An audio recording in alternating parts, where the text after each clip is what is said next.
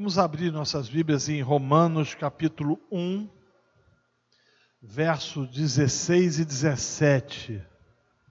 Romanos capítulo 1, verso 16 e 17. Que diz: Porque não me envergonho do evangelho de Cristo, pois é o poder de Deus para a salvação daquele que crê, primeiro do judeu e também do grego visto que a justiça de Deus se revela no Evangelho. De fé em fé, como está escrito, o justo viverá pela fé. Vamos orar mais uma vez. Pai bondoso, pedimos que o Senhor nos abençoe através da leitura e aplicação da tua palavra. É a oração que fazemos em Jesus. Amém e amém. Queridos, a epístola de Paulo aos Romanos tem sido considerada por alguns como a pérola ou uma das pérolas mais preciosas do Novo Testamento. Todos os seus 16 capítulos fazem com que cada um de nós desenvolva um estado de perplexidade quanto à grandeza, poder e magnificência de Deus. Sem dúvida alguma, a gente pode afirmar que a carta de Paulo aos Romanos é uma espécie de manifesto cristão, como bem dizia Franz Schaeffer.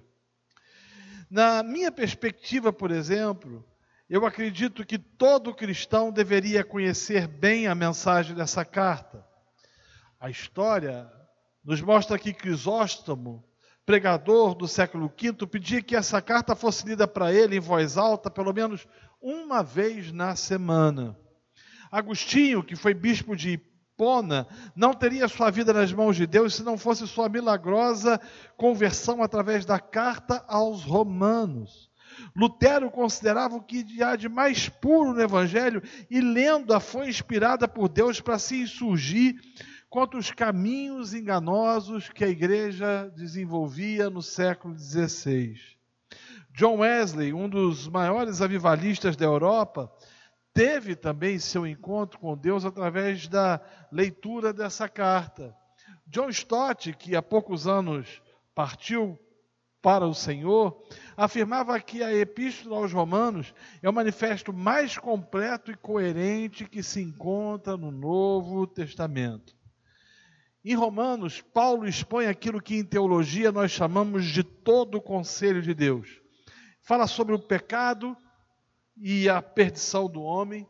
Romanos trata da morte de Cristo para poder salvar o mesmo homem, da fé em Cristo como único requisito para ser aceito por Deus, da obra do Espírito Santo para o crescimento em santidade, do lugar de Israel no propósito de Deus e das implicações éticas do Evangelho. Aliás, a gente pode dizer que Romanos trata e fala especificamente do Evangelho. E quando a gente lê é, o livro de Romanos, a gente é tomado pela convicção e pela certeza, de segundo a perspectiva paulina, o Evangelho é muito mais que elocubrações humanas. De fato, as boas novas de salvação eterna ultrapassam todas as concepções naturais elaboradas pelos homens quanto ao que seja o Evangelho. Se não vejamos, por exemplo, Paulo começa Romanos capítulo 1, logo no início, dizendo que o Evangelho é de Deus. Em outras palavras, ele está dizendo que o Evangelho começa e termina com o que Deus é e não com aquilo que eu e você queremos ou pensamos necessitar.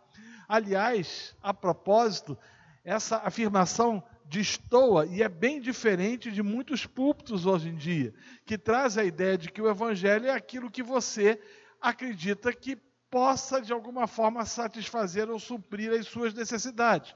Mas o evangelho, ele não é aquilo que eu acho que ele tem que ser. Ele é aquilo que as escrituras dizem que ele é, e ele começa com Deus e termina com Deus. E você vai ver inúmeros textos das escrituras tratando disso. Romanos capítulo 1, verso 1, 2 Tessalonicenses capítulo 1, verso 8, 1 Timóteo capítulo 1, verso 11, Romanos capítulo 1, verso 9, 2 Coríntios capítulo 4, verso 4. Você vai ver inúmeros textos das escrituras dizendo que Paulo, ou Paulo dizendo que o evangelho é um evangelho de Deus. O que nos leva ao entendimento que o evangelho não é meu e nem tampouco da minha denominação ele não é de particular elucidação. O Evangelho pertence exclusivamente a Deus. O Evangelho começa e termina com Deus, com o que Deus é e não com o que queremos ou pensamos necessitar. Segundo lugar, o Evangelho é a mensagem de Deus à humanidade. Deixe-me é, é, enfatizar o artigo é, definido. Ele é a mensagem. Ele não é uma mensagem, ele não é um tipo de mensagem, mas ele é a mensagem redentora de um Deus soberano que reina e governa poderosamente sobre tudo e todos, salvando da morte eterna aqueles que de antemão ele elegeu. O Evangelho é também a proclamação que Cristo foi crucificado por causa dos nossos pecados, recebendo sobre si no Calvário a ira de Deus. Interessante que a doutrina da ira de Deus também é uma doutrina esquecida nos dias de hoje. As pessoas falam do amor de Deus, mas esquecem de dizer que Deus é justo. E é interessante que parece que alguns evangelhos acham que ah, alguns atributos de Deus possuem mais relevância ou são maiores do que outros atributos. Nessa perspectiva, se fala-se do amor, mas não se trata especificamente da justiça. Não, Deus é um Deus justo. E a ira de Deus veio sobre o seu Filho Jesus Cristo, a fim de que pecadores pudessem ser redimidos de todos os seus delitos e das suas transgressões. Portanto, a gente pode dizer que o Evangelho é a boa nova de Deus, é a boa nova que Jesus morreu na cruz em nosso lugar e que ao morrer na cruz ele tomou sobre si as nossas iniquidades e que ele assumiu o lugar que era nosso, que ele levou sobre si todas as nossas maldições e que proporcionou por intermédio do seu sangue reconciliação do homem para com Deus. Em outras palavras, a gente pode afirmar que o sacrifício de Jesus foi suficiente para perdoar todas as nossas transgressões e nos purificar de todas as nossas iniquidades. Contudo, entretanto, todavia, apesar dessas verdades inequívocas, um número impressionante de pastores e líderes em nosso país tem disseminado um evangelho que possui nome de evangelho, mas que se encontra bem longe do evangelho.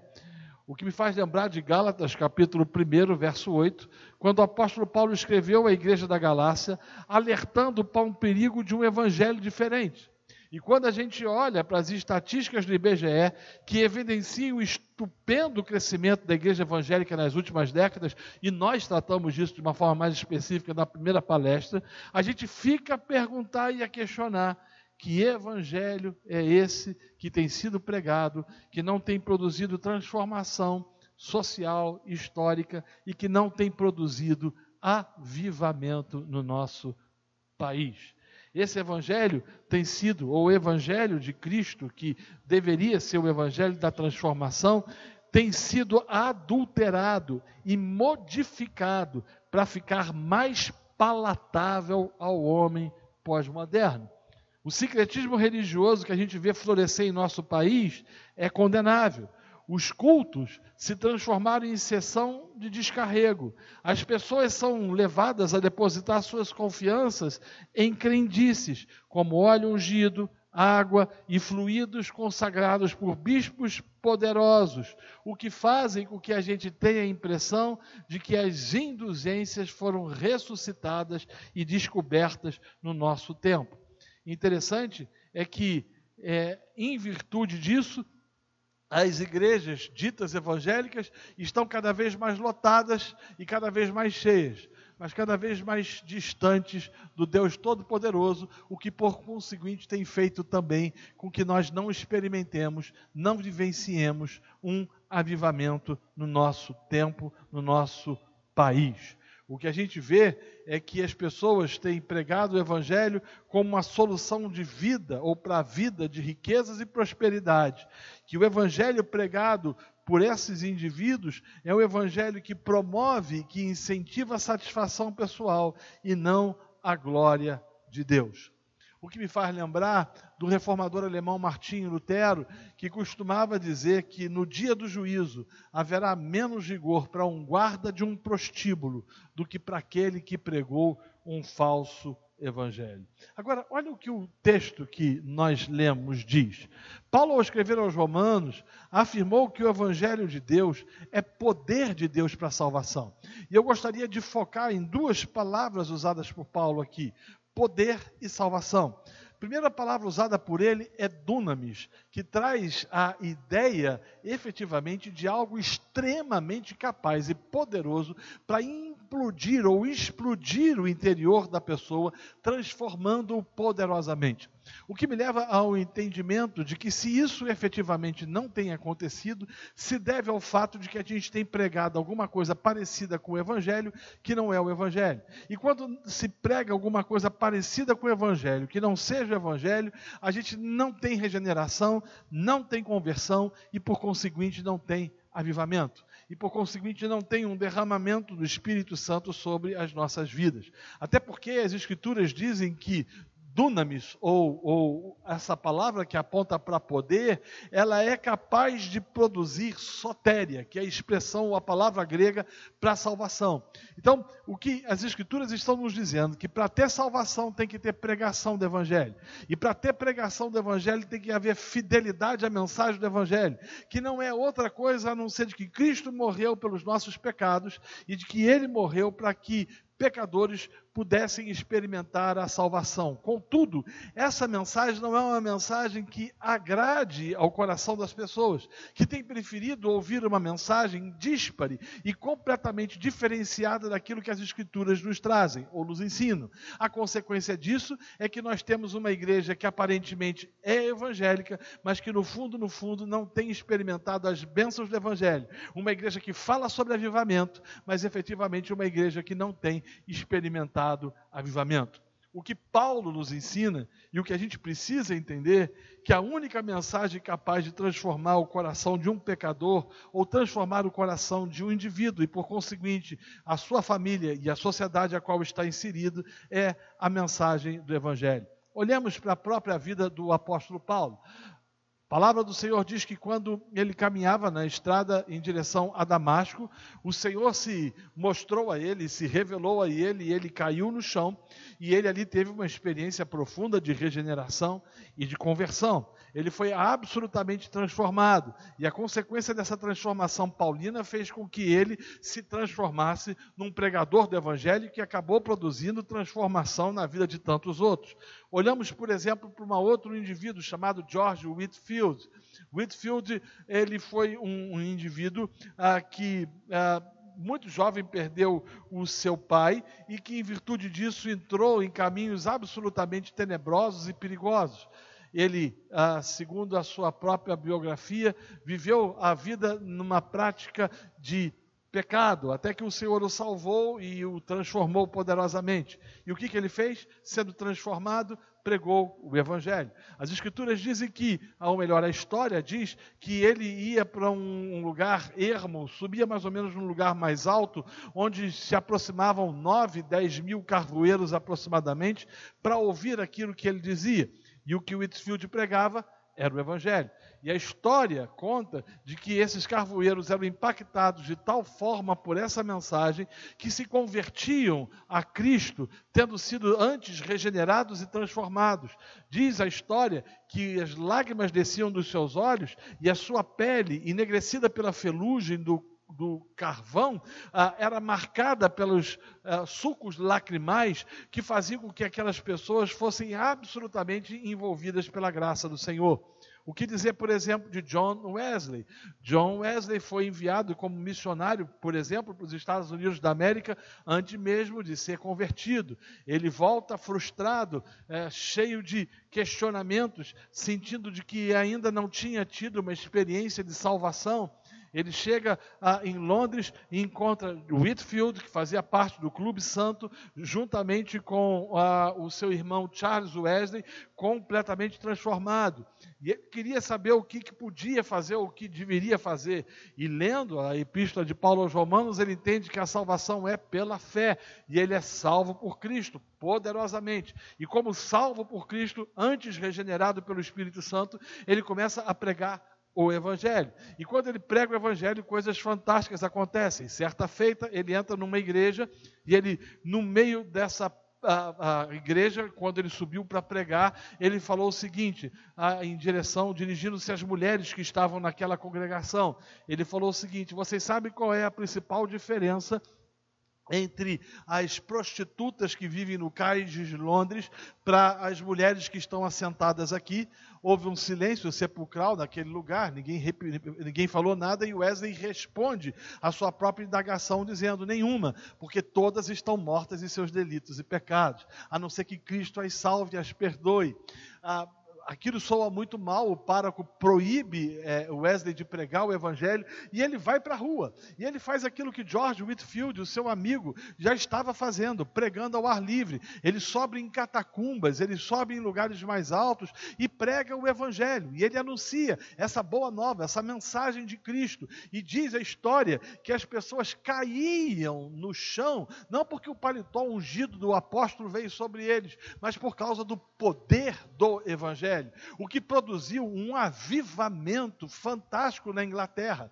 Paralelamente, o, o, um dos homens mais brilhantes de todos os tempos, cujo nome era Jonathan Edwards, que estava do outro lado do Atlântico, pregava também o Evangelho. Certa feita, ele anunciando uma mensagem sobre como afugentar as almas do inferno, as pessoas se seguravam nas, nas pilastras e nos pilares com medo de que a condenação viesse sobre eles. E aí você percebe que esse avivamento do século XVIII foi efetivamente fruto de alguém que usava o dunamis, a palavra, ou que pregava a palavra e que pregava e anunciava a palavra para a salvação. O que nos leva ao entendimento daquilo aquilo que o reformador Martinho Lutero tinha falado séculos atrás. Ele disse o seguinte: pregue a palavra e a palavra fará tudo. O que nos leva ao entendimento que se a gente quer efetivamente ou anseia que Deus tenha misericórdia de nós e quem sabe trazer sobre nós um avivamento mesmo num tempo de falso ensino, mesmo num tempo de tanta discrepância, é mistério com que a gente pregue o evangelho. O que falar então, por exemplo, de Charles Spurgeon? Spurgeon foi um dos homens mais brilhantes do século XIX. No dia 9 de janeiro de 1850, ele sai da sua casa na expectativa de ir a uma igreja e encontrar o pastor e perguntar a ele o que poderia fazer para ser salvo. E a, a, a história diz que naquele dia nevava compulsivamente, havia muita neve e muito frio, e em virtude da grande nevasca que caía sobre a cidade, Quase ninguém chegou ao culto, inclusive o pastor não tinha conseguido chegar para a reunião. Quem estava no púlpito, segundo um dos biógrafos de, de, de Spurgeon, era um dos oficiais da igreja, talvez um diácono. E uma das observações de Spurgeon é de que esse homem não era muito ah, dominante, ele não dominava o vernáculo com propriedade, não era um sujeito muito culto, mas ele abria a palavra do Senhor e ele anunciava as boas novas do Senhor em Isaías capítulo 45 45, verso 20, dizendo: Olhai para mim e sereis salvos, todos os termos da terra, porque eu sou Deus e não há outro. E diz os biógrafos de Spurgeon que Spurgeon ouvia aquilo e aquilo penetrava no coração dele, porque aquele homem falava o seguinte: Olha, você não precisa fazer nada para ser salvo, somente crer em Cristo, olhar para Cristo e crer em Cristo. E aquele homem experimentou regeneração, salvação por causa do poder do evangelho. O que as escrituras nos mostram é que numa sociedade absorta em malignidade como a nossa, o que as escrituras nos mostram é que numa sociedade absorta em pecado, nós precisamos fazer aquilo que Deus nos chamou para fazer, que é pregar o Evangelho e nada além do Evangelho. Porque quando a gente prega o Evangelho, o Evangelho faz aquilo que eu e você não podemos fazer. O Evangelho chega no coração de pecadores e os transforma. Como por exemplo transformou a vida de um homem chamado John Newton. John Newton foi um dos homens mais bárbaros que você poderia imaginar. Ele era dono de um navio negreiro. Ele costumava encostar com o seu navio na costa da África e enchia o porão de navio com 400 pessoas aproximadamente, entre homens, mulheres e crianças. Ah, ele costumava prender os pés desses, dessas pessoas com grilhões de ferro, para que no meio da travessia, em meio à dor, ao sofrimento que aqueles homens, mulheres e crianças estavam sofrendo, eles não se jogassem ao mar para acabar com o sofrimento cometendo suicídio. John Newton era um homem mau, era um homem pérfido. Ele levava esses homens, essas mulheres e crianças para a costa dos Estados Unidos da América, para a América Central, os vendia ou trocava por melado e rum e levava para a Inglaterra, onde ele embolsava o dinheiro. Ele era alguém extremamente perverso em seu comportamento. Contudo, a história diz que num dia o navio de John Newton estava foi tomado por uma grande tempestade, por um grande ah, rebuliço ah, do mar que tinha ficado extremamente agitado, e chegou um determinado momento que ele percebeu de que ele talvez não pudesse sair dali vivo, e ali ele fez uma oração. E ele pediu a Deus que, se Deus o livrasse, ele daria sua vida ao Senhor. E Deus ouviu a oração desse homem e ele não morreu juntamente com aqueles que estavam ali. Ele chegou a Londres e teve uma experiência de conversão profunda, transformando-se num homem de Deus, num pastor de extrema relevância, que, por incrível que pareça, e é um estranho isso, acabou influenciando William Wilberforce, que foi um dos caras responsáveis pela erradicação do tráfico negreiro.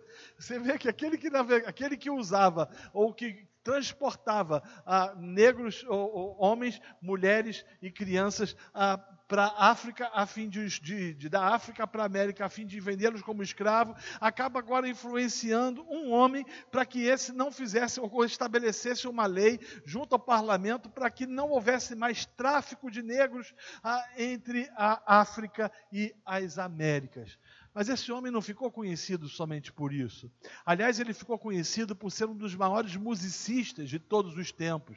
A música mais famosa dele é chamada de La Marseillaise Evangélica. É conhecida por praticamente todos aqueles que se dizem cristãos. Mas há algo interessante em relação a essa música.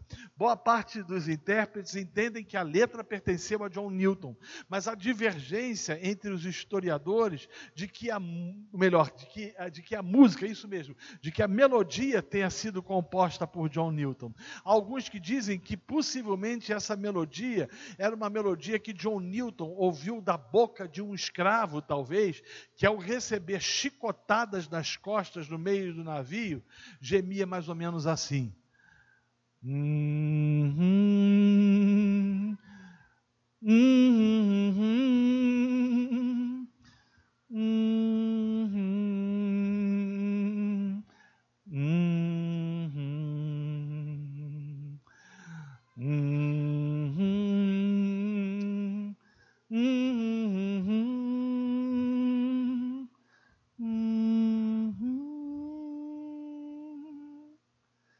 música é Amazing Grace, maravilhosa graça.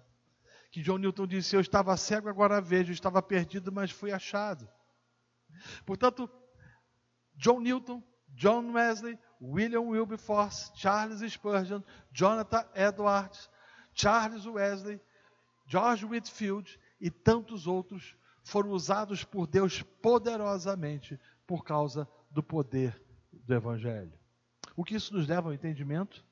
Nos leva ao entendimento que nessa sociedade que a gente vive, se a gente tensiona e anseia um dia experimentar, caso essa seja a vontade de Deus, um avivamento, de que voltemos a pregar efetivamente o Evangelho e a mensagem do Evangelho. O problema é que a mensagem do Evangelho não é politicamente correta. A mensagem do Evangelho, ela é uma afronta ao pecador. O pecador não gosta de ouvir de que, caso ele não se arrependa dos seus pecados, ele estará condenado. O pecador não gosta de ouvir de que existe um Deus soberano que reina, governa e domina sobre todas as coisas. O pecador quer ouvir uma mensagem que lhe faça bem, que lhe agrade o coração, que lhe satisfaça a alma, mas que não produza transformação social, histórica ou individual na vida de quem quer que seja. Todavia, as Escrituras nos ensinam que o Evangelho é poderoso para transformar o coração do pecador. Calvino dizia o seguinte: o Evangelho é uma bigorna que tem quebrado muitos martelos e ainda quebrará muitos outros. O mesmo Calvino dizia que o Evangelho é a clara manifestação do ministério de Cristo. Portanto, eu e você, se desejamos, se ansiamos que alguma coisa aconteça nesse país a qual a gente vive, que está absorto em sincretismo religioso, que vive em todo tipo de maldade, de corrupção e de pecado, precisamos voltar à simples mensagem do Evangelho. Precisamos voltar à simples mensagem da cruz. Precisamos anunciar Cristo Cristo, ele é a coroa do universo, o cumprimento das profecias, o salvador do mundo. Cristo, ele sobrepuja a todos, ele é a voz humana em toda a música e a estética em toda a escultura. Cristo, ele é a mistura mais aprimorada de luz e sombra em toda a pintura. Ele é o ápice da realização em qualquer empreendimento. Para o artista, ele é o suprassumo da beleza. Para o arquiteto, a pedra fundamental. Cristo. Para o astrônomo, ele é a estrela da manhã. Para o padeiro, o pão da vida. Cristo. Para o biólogo, ele é a vida. Para o construtor, o alicerce seguro. Para o carpinteiro, ele é a porta. Para o médico, o médico dos médicos, Cristo. Para o educador, ele é o grande mestre. Para o engenheiro, o caminho novo e vivo, Cristo. Para o geólogo, ele é a rocha eterna. Para o escritor, a palavra viva. Para o fazendeiro, ele é o semeador, o senhor da colheita. Para o floricultor, a rosa de Saron e o lírio do vale. Cristo. Para o paisagista, ele é a videira verdadeira. Para o juiz, o justo juiz de toda a humanidade. Para o jornalista, ele é a boa nova de grande alegria. Para o filósofo, a sabedoria divina. Cristo. Para o pregador, ele é a palavra de Deus. Para o estadista, o desejado de todas as nações. Para o trabalhador, ele é o provedor de descanso. Para o pecador, o Cordeiro de Deus que tira o pecado do mundo, Cristo. Para o cristão, ele é o Filho do Deus vivo, o Salvador e Senhor. Para o discípulo, ele é o comandante geral que nos dá ordem com clareza incondicional e inconfundível. Ele é o Cristo, o incomparável.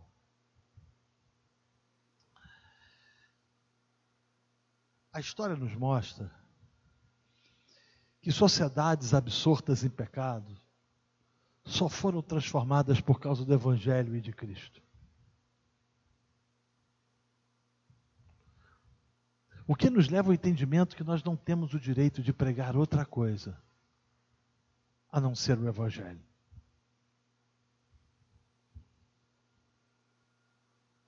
Há quatro aplicações que eu gostaria de fazer com você antes de encerrar. A primeira delas é que a gente não pode esquecer que o Evangelho é poder de Deus para transformar o coração do pecador.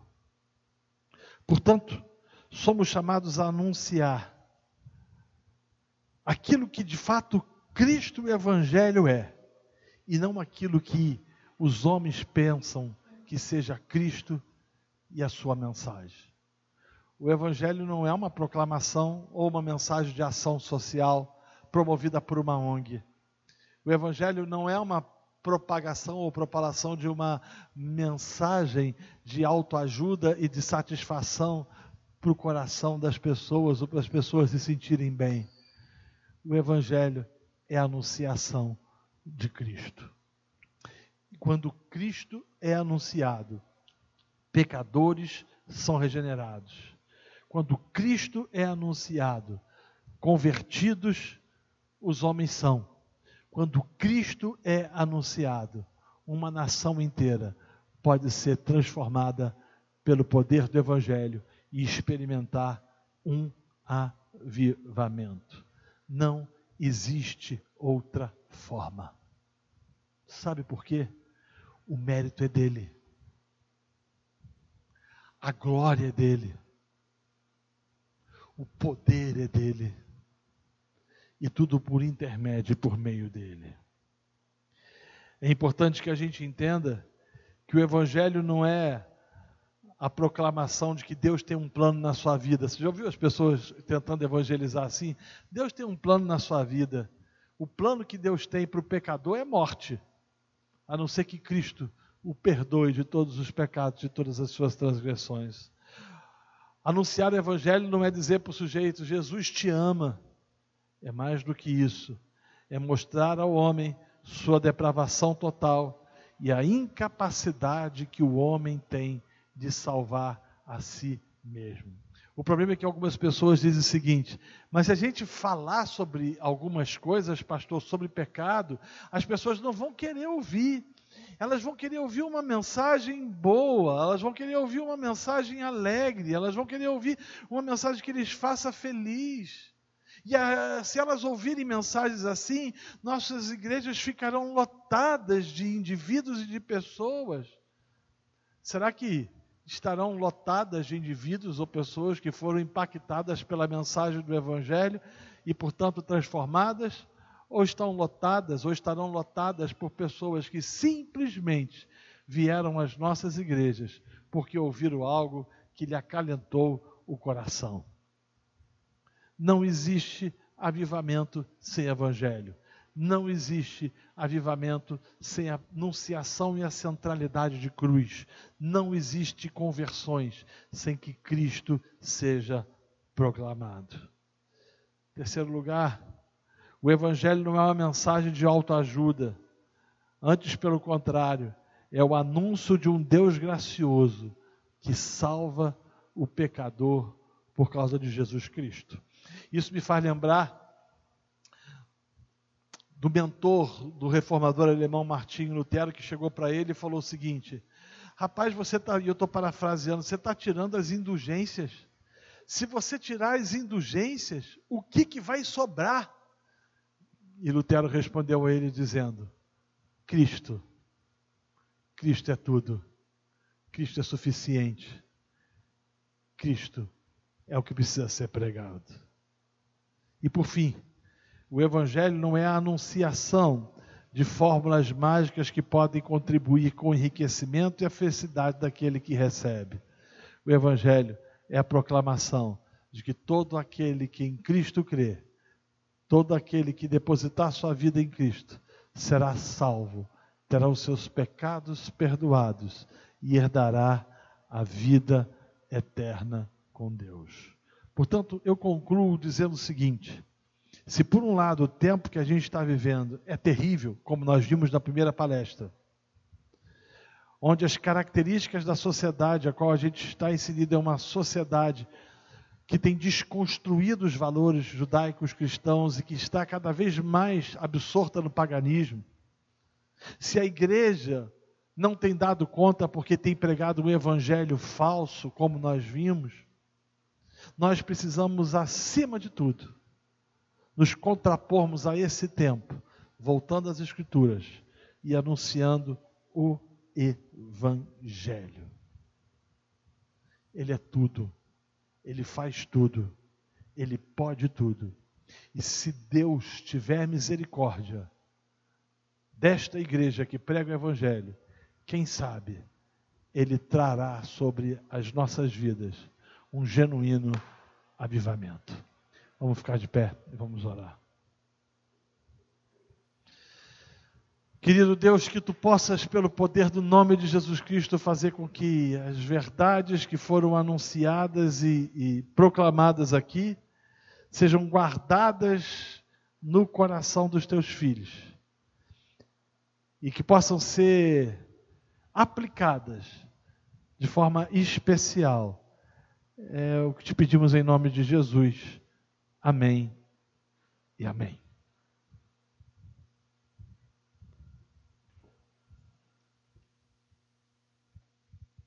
Amém, irmãos. Vamos encerrar. Quem ainda quiser dar uma olhada no, em algum livro que seja rápido, o pastor precisa ir embora, tem horário. E tem que ser rápido. Vapt Vupt. Vamos agradecer a Deus por, esse, por esses momentos aqui é, pela graça dele, é, é motivo de graça a gente ter oportunidade de ouvir a palavra dele e separar um tempo da nossa semana e aprender mais das Escrituras. Enquanto muitos se perdem, nós estamos aqui ouvindo da parte de Deus, né? Feche teus olhos, vamos orar. Senhor, te damos graças por esse dia. Te agradeço, Senhor, pela oportunidade que o Senhor nos deu de, de termos esse lugar que prega a tua palavra, que está de portas abertas, Senhor, para ministrar a tua verdade.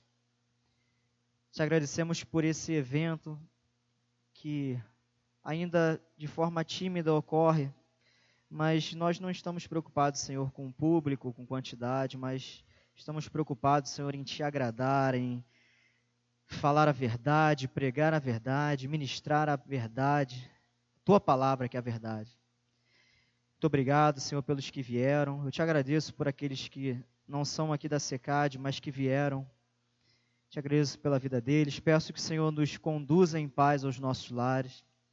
Que o Senhor nos guarde, que o Senhor nos proteja dessa cidade violenta, aqueles que vão se deslocar para longe. Que o Senhor os leve em paz, Senhor. Que todos possamos chegar em nossos lares, Senhor, na tua paz, Senhor. E com certeza, Senhor, não, não que viemos aqui para sairmos felizes, Senhor, mas ao sermos exortados, admoestados e instruídos por Ti, Senhor, nós temos um duplo sentimento, Senhor. Estarmos quebrantados, constrangidos com a nossa situação diante daquilo que Tu és, mas também estamos alegres, porque o Senhor repreende aquele que ama. Sabemos que o Senhor nos ama, por isso estamos aqui mais essa oportunidade ouvindo da Tua palavra, Senhor. Possamos sair daqui, Senhor, com esse misto de dessa vou usar esse termo, essa feliz tristeza de ainda não sermos quem somos, mas alegres pelo Senhor nos instruir e o Senhor nos conduzir na tua palavra, Senhor. E sabemos, Pai, que com a tua graça nós chegaremos, Senhor, naquele dia, como Paulo falou, que nós completamos a carreira, guardamos a fé e vencemos a batalha, Senhor.